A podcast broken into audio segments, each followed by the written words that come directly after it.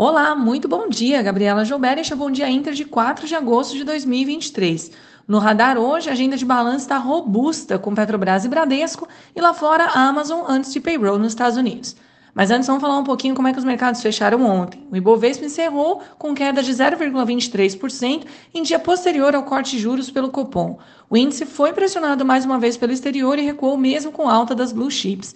As ações da Vale subiram apesar de redução do preço do minério de ferro e os papéis da Petrobras avançaram antes de resultados do segundo TRI de 2023 e com valorização do petróleo após extensão de cortes na oferta pela Arábia Saudita e pela Rússia.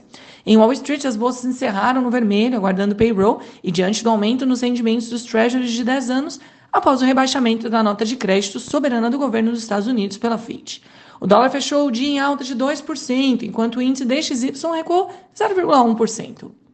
Para hoje, a agenda doméstica está vazia, além dos balanços corporativos, enquanto lá fora teremos payroll nos Estados Unidos e vendas ao varejo na zona do euro.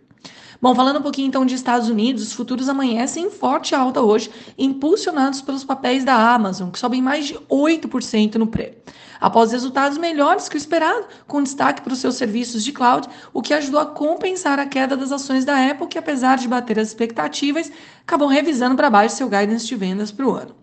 Mas hoje, além do corporativo, o mercado aguarda payroll, que deve trazer criação de 200 mil novas vagas, mostrando que o mercado de trabalho segue resiliente e dificultando a leitura dos próximos passos do Fed. Lá do outro lado do mundo, na Ásia, as bolsas tiveram um dia misto, iniciando em forte alta com uma conferência do Banco Central Chinês sobre incentivo à economia, mas reduziram ganhos após a falta de detalhes sobre este plano de ação. O governo ressaltou, entretanto, incentivo incentiva o setor privado e utilização de ferramentas para manter uma liquidez no mercado em patamar razoável.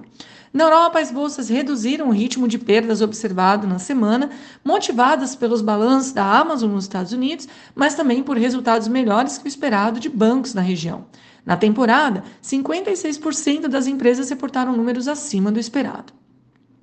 Aqui no Brasil, em semana marcada pela decisão do corte na Selic pelo Copom, nesta sexta o mercado fica de olho nos resultados de Petrobras, Bradesco e outras empresas. No político, Celso Sabino assumiu ontem o Ministério do Turismo, mas aliados aguardam maior participação no governo.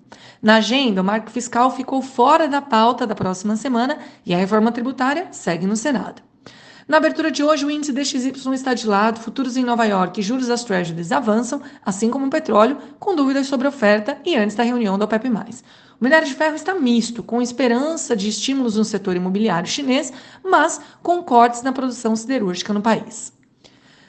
Bom, em dia de mercados mais otimistas lá fora e commodities em alta, o Ibovespa pode sim ter um dia positivo. Contudo, agenda robusta de balanço, como Petrobras, Bradesco, Renner, CCR e outras, deve também ficar no radar dos investidores. Pessoal, este foi o Bom Dia Inter de hoje. Tenham todos uma ótima sexta-feira e um excelente final de semana.